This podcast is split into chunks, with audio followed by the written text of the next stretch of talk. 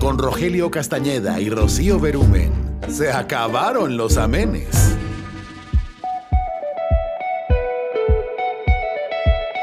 Hermanos, Dios les bendiga. Les saludan Rogelio Castañeda y Rocío Berumen. Bienvenidos una vez más al podcast Se acabaron los amenes de la iglesia Senda de Gracia, Culiacán. ¿Cómo estás, Rocío? Muy bien, muy contenta. Muy bien, muy bien. Qué bueno. Me da mucho gusto que esté contenta, hermana. El día de hoy vamos a continuar con la segunda parte del tema de el ABC de las expectativas matrimoniales. ¿Te acuerdas tú de que hablamos un poquito la, la semana pasada? Claro que sí. Antepasada, Eh, perdón. Hace dos semanas.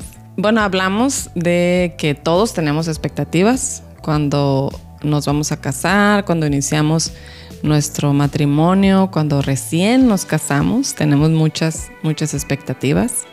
También hablamos de que a veces esas expectativas son un poquito irreales, son, eh, están muy enfocadas al, a lo romántico, a, a probablemente hasta los clichés que nos ponen ahí o los estándares tal vez hollywoodescos. Hollywoodescos, exactamente. Eh, Julia y- Roberts nos ha hecho mucho daño. Y pues de cómo también es necesario que pongamos nuestros pies en la tierra, que no está mal tener esas expectativas, pero que tenemos que también ponernos, ponernos esas lentes bíblicos. Así es. Y hablamos también de que ninguno, nadie, nadie vamos a poder cumplir las expectativas del otro, Así de es. nuestro esposo, de nuestra esposa, ¿no? Y le- la parte que más me llamó la atención y, y la que pudo haber sido más, más, más reveladora fue cuando hablamos acerca de cómo podemos leer la Biblia, conocer la Biblia, pero no usarla de manera bíblica. ¿Cómo podemos enfocarnos en ciertos versos que hablan sobre el matrimonio, pero entendiendo el mensaje total de redención de la palabra de Dios? Así es. De esa manera podemos entender nuestra naturaleza, nuestra manera de actuar y cómo actúa nuestra pareja Así es. y cómo actúa el Señor como redentor nuestro. Así y es. de esa manera tener relaciones más armoniosas, ¿no? Más- Hablamos de la importancia de leer la Biblia, de la importancia de tener una, una cultura de, de- de- de confesión Así es. con nuestra pareja, ¿no? Sí. Entonces, hoy vamos a seguir ah, eh, dándole más, más vueltas a este tema. Amén. Recuerden que estamos platicando sobre el libro que estabas esperando de nuestro hermano Paul Tripp. Así es. Y pues seguimos. Rocío, ¿a qué vamos hoy? Bueno, mira, me gustaría empezar con un verso en Filipenses 1.6 para continuar con el tema o para iniciarlo este, esta segunda parte. Filipenses 1.6. Me dejas, yo lo leo y luego tú, tú, tú lo, tú lo comentas, ¿te parece? Me parece. Y estoy seguro de que Dios, quien comenzó la buena obra en ustedes, la continuará hasta que quede completamente terminada el día que Cristo Jesús vuelva. Amén. Bueno, pues con este verso nos damos cuenta que, número uno, Dios es quien inicia esa buena obra. ¿Y a qué nos referimos con la buena obra? Bueno, pues primeramente con la salvación. que es Dios quien nos, quien nos atrae a Él con el propósito de transformarnos, de ser transformados. Y que esa transformación no termina, no va a ser completa hasta el día que estemos delante de Él. Es decir, de hasta que Jesús vuelva o nosotros partamos. Es decir, que estamos viviendo entre la hora y el aún no. Así, lo define el autor, ¿no? Así es. Así lo define el autor. en el libro, Exactamente. ¿no? Así lo dice nuestro hermano Paul Tripp. Y pues es el saber que estamos en este mundo y que pues mientras estemos en este mundo vamos a tener situaciones difíciles y que todo, también otra parte en Romanos dice que todo ayuda para bien. Entonces, teniendo estas verdades como centro en nuestra vida, Ajá. nos ayuda a entender mejor cómo podemos relacionarnos con nuestro esposo, con nuestra esposa. Ok, ok, ok, muy bien.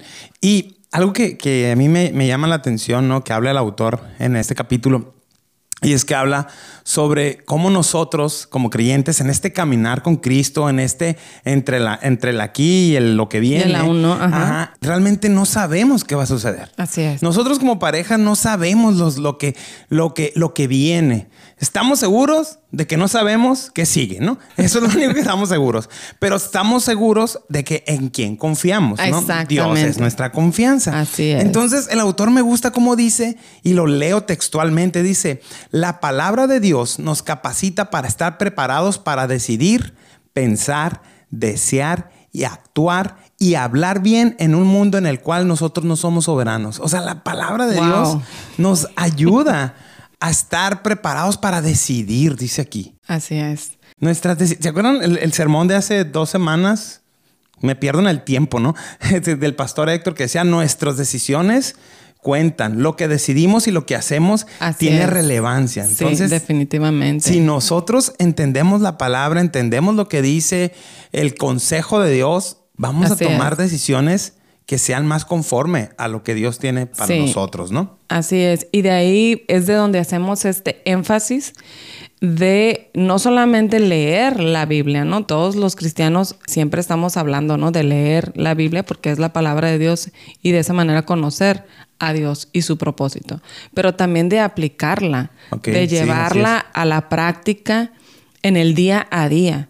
Si nosotros estamos eh, persuadidos, como dice en otra versión, ¿no? De, de Filipenses 1.6. Ajá, ok, ok, volviendo al verso. sí. Ajá, si nosotros estamos persuadidos de esto, de la palabra de Dios, esa va a ser nuestra directriz en todo momento y en cada situación, o por lo menos debería de ser y debemos de ser conscientes de ello, de ir a la palabra en cualquier situación que tengamos y de ver cómo aplicarla en, Ok. ese, en esa situación. De acuerdo. Entonces, entendiendo este propósito de Dios que es eterno, que es obtener fruto eh, bueno de nuestras vidas a través de, de la obra que Él comenzó en nosotros, nos dice también que entonces podemos estar preparados para lo que se viene porque lo tenemos a Él.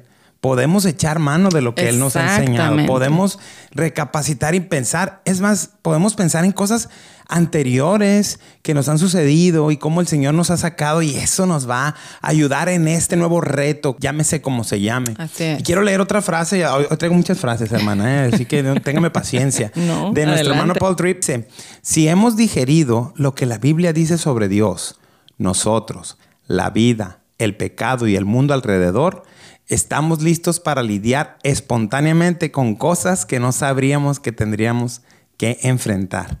O sea, si entendemos la Biblia, sabemos que vendrían situaciones adversas, Así sabemos es. que tendríamos retos, Sí. pero si hemos digerido la Biblia, entonces estaremos preparados. Otra vez, se dice fácil. Así es. Se dice fácil, pero es todos los días estarnos alimentando, estar llenándonos de la palabra de Dios, leyéndola. Hermano, le decíamos hace, hace, hace unos días, tenga esos tiempos de lectura bíblica. No nos, va- no, no se dice suficientemente el, el- el animar a, a todos ustedes y animarnos a nosotros Así mismos es.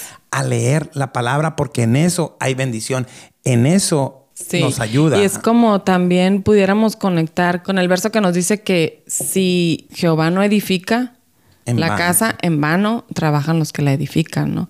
Entonces, esta frase tiene pues que ver con eso, con el- el hecho de que tal vez no sepamos a ciencia cierta con qué situaciones nos vamos a enfrentar, pero como tú decías hace rato, confiamos en Dios y en su propósito y en su voluntad y de ahí echamos mano. Amén. Amén. Amén. Entonces, recapitulando un poquito. El tema de estos dos podcasts ha sido el ABC de las expectativas matrimoniales. El A es todos tenemos expectativas. Así es. El B es nadie vamos a cumplir las expectativas del otro. Así es. Y el C, hermano, preparado, aquí viene. ¿Sabe qué, hermano? La expectativa real es el C. Somos pecadores viviendo con otro pecador. En un mundo caído. Se acabaron los amenes. Pecadores viviendo con otro pecador. Ouch. Le ponemos pausa a esta, a esta, a esta grabación y nos vamos a, a meditar o qué rollo. El- Imagínate, volviendo un poquito, ¿no? A las expectativas. Cuando te vas a casar con esa persona, lo digo porque eh, hemos Porque con quién te casaste. ¡Ah! No. bueno, pero hablando un poquito más, más, este, más reciente, hemos estado en diferentes bodas y qué bonitos los votos, ¿no? Cuando Súper bonito. cuando los No digo novios- marcas, pero ahí el hermano, ahí hay que agarrarlo por un devocional de cinco minutos una palabra a esos hermanos. este, declarándose pues su amor y todas esas promesas que estoy seguro son sentidas en ese momento, ¿no? Pero es lo menos que piensas cuando estás haciendo el voto matrimonial de decir, híjole, me estoy casando con otro pecador que seguramente me va a fallar y vamos a tener conflictos. Imagínate un voto. Yo, Rogelio, pecador empedernido, acepto a Rocío Berumen, pecadora peor que yo. Algo así, ¿no? Serán no. unos votos muy crudos. Pablo dijo, de los cuales yo soy el primero, ¿no? Algo. oh, Bueno, mm, se acabaron los amenes. Bueno, entonces, retomando esta expectativa real, que somos pecadores viviendo con, otro, otro pecador, pecador. es decir, somos personas imperfectas completamente. Y fíjate que algo que siempre me llama mucho la atención es como siempre los seres humanos tenemos que estarnos recordando, sin importar este, la creencia que tengamos, ¿no? Decimos, es que, es que no soy perfecto. Bueno, es, es, es obvio. ¿A poco? O sea, es algo tan obvio, pero que de todas maneras tenemos que estarnos recordando porque, porque sí. lo perdemos de vista. O sea, perdemos de vista nuestra, nuestra naturaleza, nuestro actuar, que somos egoístas, que estamos casi siempre viendo la paja, como decíamos ayer, en el ojo del hermano y no la viga que tenemos. Y todas estas situaciones que se vienen a causa del pecado que hay, en, que hay en nosotros, ¿no? Entonces, número uno, hay que ser conscientes de ello para poder enfrentar las situaciones como Dios espera que lo hagamos, ¿no? Y con su es. ayuda, por supuesto. Una frase más del hermano Paul Tripp, les dije que traía muchas. Dice, entender tu mundo caído y el propósito de Dios para sostenerte en él es fundamental para edificar un matrimonio de unidad, entendimiento y amor. Tiene completo sentido. Si lo vemos como, como decíamos en el episodio anterior, como Romanos habla de que no, ninguno somos buenos, que todos corremos hacia el mal, hacia el pecado. Cuando entendemos esa pecaminosidad natural, el mundo en el que vivimos y cómo Dios nos sostiene, tendríamos que, si lo entendemos, ser más empático con el pecador, con el que paso las 24 horas del día. Así, el ¿no? mismo que no tiende la cama. y no levanta la toalla en el baño. Así, Bueno. así es. Entonces, para ayudarnos a entender un poco más esta parte, bueno, ¿por qué no me ayudas a leer? Primera, de Pedro, Ujú. 4, 12 al 13. Así es. Dice, queridos amigos, no se sorprendan de las pruebas de fuego por las que están atravesando. Estamos usando la nueva traducción viviente, ¿no? Como si algo extraño les sucediera. En cambio, alégrense mucho, porque estas pruebas los hacen ser partícipes con Cristo de su sufrimiento, para que tengan la inmensa alegría de ver su gloria cuando se revela a todo el mundo. Cuando sea revelada. Revelada, perdón, sí, tiene razón. Ok. Así es. Bien, Rogelio, ¿qué me puedes decir de este verso? ¿Qué te llama la atención? Que, que pues vamos a pasar por pruebas. O sea, Exacto, está es diciendo literalmente que no nos podemos, no podemos salir bien librados. Así es. O, sea, no hay manera que no haya pruebas. Y Algo que- eso me ay, nos anima, ¿verdad, hermano? Nos reta, nos Bueno, reta. Así nos es. prepara. Yo quiero resaltar la parte que dice, no se sorprendan de las pruebas de fuego por las que están atravesando. O sea, Pablo está dando por hecho que ya están atravesando. O sea, no van, a, no van, sino que ya pasaste y vas a seguir, ¿no? Así Vienen es. otras. Entonces, si la escritura nos habla de esto, es porque, como tú lo acabas de mencionar, es porque eso tenemos por seguro. Claro que, pues, algunos pudiéramos pasar por situaciones más complicadas que otras, ¿sí? Pero es a causa de lo que decía la frase anterior, de este mundo caído, ¿sí? Así a es. causa del pecado se introdujo el sufrimiento, pero ahí es donde entra el propósito de Dios, ¿no? Que- y el propósito de Dios, pues es un propósito eterno. Quiere decir, hermana Rocío, le pregunto a usted. A ver. que estaría mal como matrimonios el desear y el perseguir la, la felicidad. Estaría mal. Eh, o sea, podemos como creyentes porque, porque ahorita a lo mejor estamos, estamos hablando de esto, de los nuevos recién casados y, y de los votos y poniendo en perspectiva que somos pecadores y que va a haber retos y que va a haber pruebas y que vamos a ser pasados por fuego. Entonces, pues que los hermanos que nos escuchen se pongan a llorar, se sienten a llorar, entonces no pueden. En un chayote, decía mi tía. tu tía, que en paz descanse. Podemos pedir, buscar la felicidad. ¿Hay algo de eso? se, ve muy, se ve muy oscuro, ¿verdad? El panorama del que estamos hablando en este ah, momento. ahorita sí, ahorita sí. Sin embargo, no, no está mal perseguir la felicidad. Empezaron los amenes. Dios nos creó con un propósito, sí, de disfrutar. De disfrutar muchas cosas. Y no está mal el perseguir la felicidad. Y cito de nuevo al autor. Sin embargo, la meta de la felicidad es muy pequeña. Es como algo muy pequeñito. Exacto. Es si nosotros solamente estamos buscando la felicidad en el matrimonio, la meta es muy pequeña.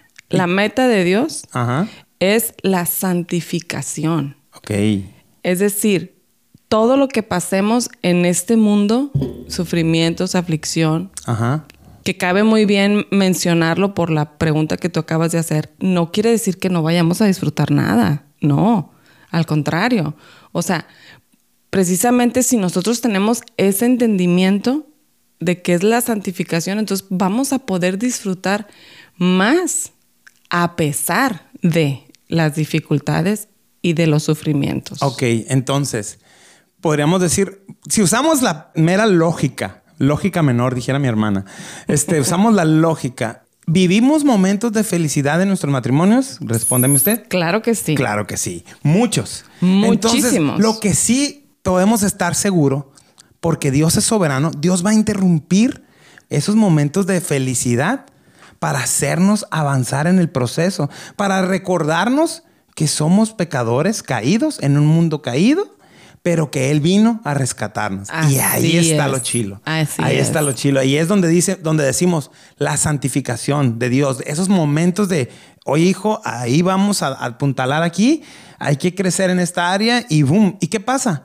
seguimos con nuestra vida, con felicidad o con retos y así vamos, avanzando cada día en la santificación, que es la meta de Dios para nuestros matrimonios. Así es, ¿por qué? Porque el propósito... Ahora sí lo entendí. Porque el propósito de Dios es eterno. O sea, nosotros como seres humanos siempre tendemos a ver aquí, a lo terrenal. Pero el propósito de Dios, no solamente para nosotros, sino para nuestro matrimonio es ese, el que podamos disfrutar de una vida después de esta. Y nuestro esposo o nuestra esposa, en el caso de los varones, es esa persona que nos va a ayudar en ese proceso de transformación. O sea, Dios no nos trae por casualidad a una vida juntos, a una vida compartida, sino para que en ese trato que tengamos día con día vayamos puliéndonos y siendo transformados conforme a la imagen de Dios y fomentando el carácter de Dios en nosotros. Así es. O sea, Dios está con nosotros en todo el tiempo, eso lo tenemos seguro.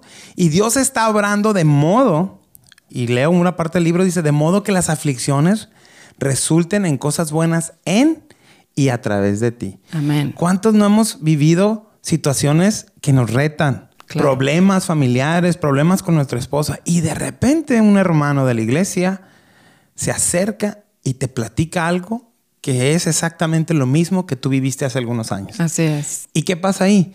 Tú le dices, hermano, fíjese que a mí me pasó así. Así es. Y el Señor nos sacó adelante, así, así, así. Y el hermano puede salir edificado y esa aflicción que te hizo crecer a ti y a tu esposa en un momento va a ayudar a otros hermanos a que no pasen por eso. Es, así es. Está padrísimo eso. Está padrísimo. Es que podamos entenderlo. y las aflicciones entonces nos ayudan a nosotros, a los demás. Y tienen un propósito. Un propósito eterno. Eterno. eterno. Ahora, volviendo un poquito a las relaciones matrimoniales. Ah, decíamos que somos un pecador viviendo con otro pecador. Y hay un concepto que el, que el hermano Paul Tripp lo define como personalizar el pecado. ¿Qué onda con eso? ¿Cómo explicarías a nuestros escuchas que no fueron a la reunión de matrimonios qué es personalizar el pecado? Bueno, cuando el autor habla acerca de, de esta parte de personalizar el pecado, es precisamente cuando nosotros tenemos un conflicto y entonces echamos toda nuestra, nuestra agresividad o nuestra reacción es hacia la persona. Algo que debemos de entender, que ya lo, lo acabamos de mencionar, es que vivimos con otro pecador, ¿no? Sí. Que tengamos claro eso. Y que muchas de las situaciones de nuestro matrimonio no son planeadas. Sí, ajá. O sea, por ejemplo, si llegamos del trabajo cansados o con alguna situación difícil que vivimos, por lo general son los señores, los hombres. Los que llegamos después. Los que llegan Sí, sí. enfadados. Las mujeres llegamos bien contentas. Las mujeres ya están enfadadas, pero en la casa. ok, bueno. Se acabaron Se acabaron los. Eh, bueno, entonces, el esposo llega, o esposa, como quieran ustedes Sí, sí, sí. ejemplificarlo.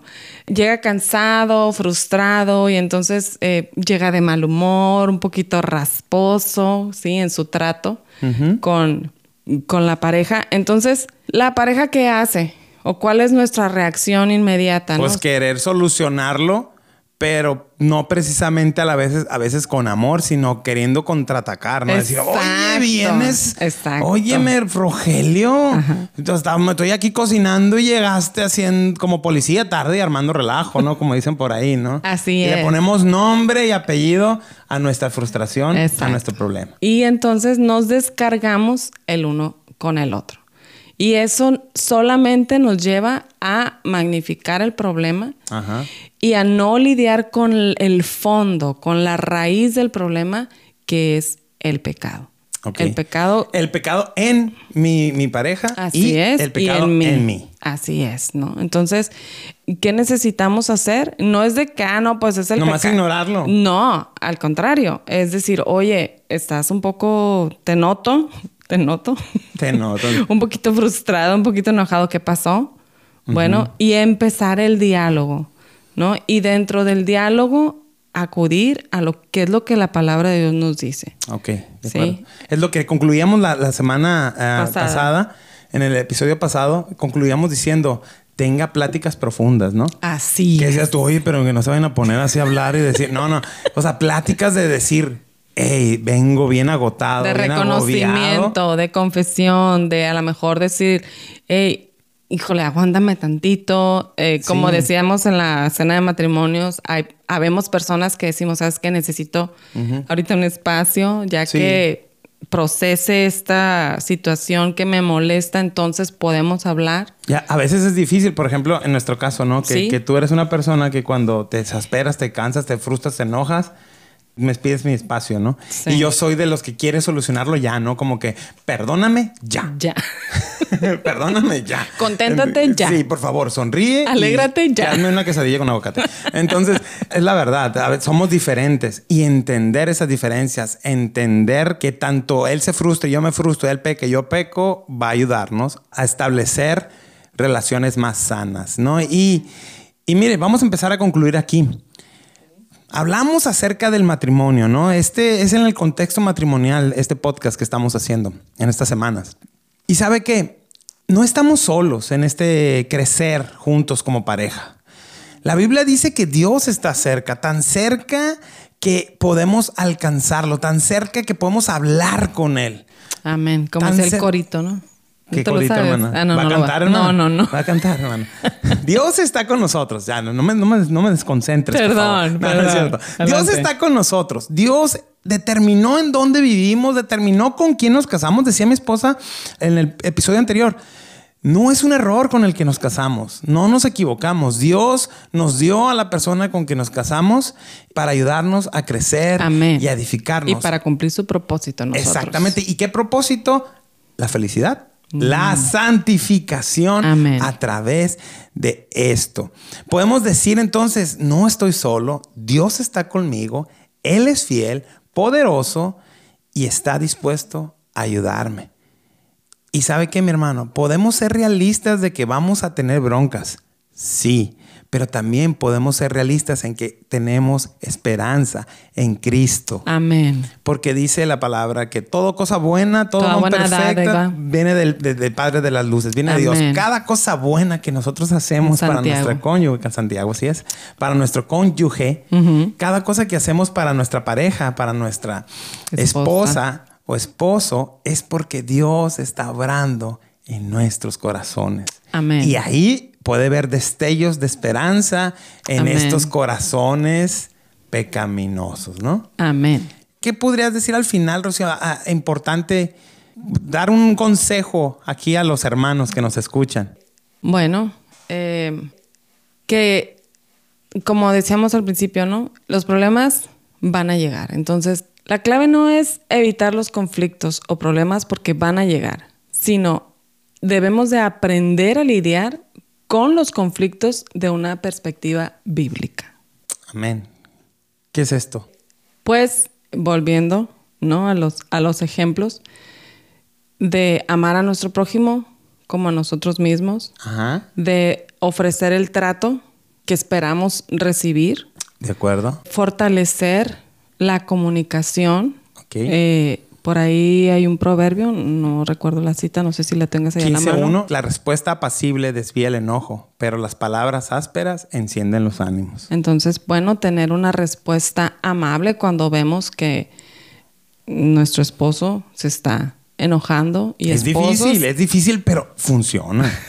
lo he vivido. Bueno, lo ha vivido Rocío y- y yo nunca, yo nunca.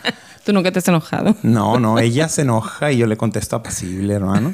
¿No ¿Te rías? ¿Van a creer que estoy mintiendo? Ah, No, no, para nada. Este, y hablando de comunicación, es, es esto, ¿no? De escuchar. A veces necesitamos escuchar más que decir. Eh, dice otro proverbio que hasta el necio pasa por inteligente cuando, cuando callamos, calla. pero aquí el propósito no es vernos inteligentes, sino tratar de ayudar a resolver el conflicto que tenemos en el corazón, ¿no? Así es. Y el matrimonio, hermano, es un equipo. Es un equipo que funciona de manera que vamos cargando las cargas uno Así del es. otro. Entonces, algo que queremos animarlo a usted que nos escucha, especialmente a los hermanos de nuestra iglesia Senda de Gracia, y es que algo que nos ayuda a que nuestro matrimonio se fortalezca es que sirvamos juntos al Señor Amén. de seguro nos va a unir más a Él y entre nosotros. Amén. Algo de lo que tantas ganas teníamos de ser mi esposa y yo era de servir juntos. Y este podcast es, es eso. Es, el- es la respuesta de Dios a, a un deseo que teníamos nosotros. Ahora nosotros tenemos que estudiar Así es. Aguantar, no, no es cierto. Estudiar juntos, leer juntos, ponernos Pero- de acuerdo, complementarnos. Usted escucha ahorita que se traba uno y el otro le entra, ¿no? Que lo que es, Lo lo, que que, es. es, lo- Entonces, claro. ¿por qué? Porque nos complementamos. Amén. No somos el matrimonio perfecto, pero para nada. Pero estamos en esa lucha que usted está también. Y yo creo que has hablado de algo, un punto muy importante que viene al caso, es las diferencias. Ok. ¿no? Sí, sí, sí. A respetar esas diferencias que tenemos. Pueden ser puntos de vista, pueden ser maneras de hacer las cosas, incluso en la personalidad, ¿no? Por ejemplo, algo que a mi, mi esposo ama de mí es la paciencia con la que hago las cosas. Señor, esa es mi, mi horno que me está dejando brilloso como el oro. es el aguijón de tu carne. Ay, yo, eh, o sea, digo, confesando un poquito, es que yo soy una persona que se toma su tiempo para hacer algo, ¿no? ¿A qué te refieres? Dice Rogelio que mi hablar soy lenta, ¿no? Entonces, eh, pero eh, pues ahí entra el ejercicio de su paciencia de él, ¿no? Un Y, ejercitadero. ya, ya, ya. tiene unos músculos en la fe. No, hombre. Este, y también entra en mí la tolerancia a su a su impaciencia, ¿no? O sea, que Rogelio es así de que Sí, sí, porque así como a mí tienen me que hacer puedes las cosas. a mí me puedes esperar que, que tú por ejemplo, no me deja de no, me- no me dejó terminar de hablar. Te digo, así, así como a ti te desespera, te desespera, me desespera que hagas algo lento, a ti te puedes esperar de que, hey, no seas tan atrabancado, ¿no? Exacto. Vamos dando un pasito a la vez. Y muchas veces, mi hermano, han pasado cosas en nuestro matrimonio así de que, porque ella hace algo bien lento, pues, sucede algo malo. Y yo le digo, mira, ¿ves? Y otras veces, ándale, ándale, por, Por andar acelerado. por acelerado, mira en dónde estamos, ¿no? Entonces es cuando decimos, mira, Dios es infinitamente sabio. Amén. Y, y juntó a este par de pecadores para que se amen y juntos lleguen a la santificación. Amén. Y ahorita a lo mejor estamos hablando de cuestiones triviales, ¿no? Cuestiones Sí. muy, muy sencillas, pero sabemos que hay matrimonios que atraviesan situaciones muchísimo más complejas Claro. y más difíciles, pero que ahí Dios también puede glorificarse y el propósito de Dios es glorificarse en las vidas de estos, de estos matrimonios. ¿no? Sí, Adelante. dicho sea de paso, hemos pasado por estas situaciones que luego les vamos a ir platicando, ya que les agarremos un poquito más de confianza, les podemos platicar uno que otro testimonio ¿Qué otro descalabro? y tristemonio también, porque Claro no, que ¿verdad? sí. Para que aprendamos todos de esto, es. ¿no? Amén. Entonces, ¿qué te parece? Salvo que tengas algo más que, que agregar del tema, recapitulando, Adelante. porque vamos a cerrar el tema de este, estos dos podcasts, que es el ABC de las expectativas matrimoniales, donde hablamos que todos tenemos expectativas, nadie va a cumplir las expectativas del otro, y el C, que es que somos pecadores viviendo con pecadores en un mundo, Mundo caído. caído. Que esa sería la expectativa Esa es la real. expectativa real. Vamos a seguir avanzando en este libro, mano. que Está buenísimo, buenísimo, se lo, se lo prometo. Y vamos a seguir creciendo juntos. Y yo creo que me gustaría que termináramos orando esta, este- en este episodio. Y estén expectantes, hermano, a lo que Dios va a hacer en sus matrimonios y en los nuestros y en, el- en el- del- en todos los matrimonios de nuestra iglesia y de las iglesias que nos escuchan, hermanos que nos escuchan y personas que no nos conocen y que no son creyentes. También para ustedes tenemos mucho que hablar. Siga pendiente, vamos a seguir mostrándoles a Cristo, hablándoles de Él y de cómo puede ayudarnos a tener matrimonios más santos. Amén. Amén. Oramos. Amén. Claro que sí. ¿Puedes orar? Por supuesto. Rocío, y terminando la oración, nos despedimos. Amén. Señor, te damos gracias. Gracias porque primeramente nos permites, Señor, que podamos tener acceso a tu palabra, Señor. Amén, Señor. Gracias. Gracias por ello. Te pedimos, Señor, que sea esa palabra la que traiga luz a nuestra vida, Señor, que traiga convicción y que traiga gozo, Señor. Amén. Sabemos que tú tienes un propósito eterno en nuestras vidas Así es. y que nos has traído hasta ti, Señor, Amén. junto con nuestro esposo y con nuestra esposa, Señor, en el caso de los varones.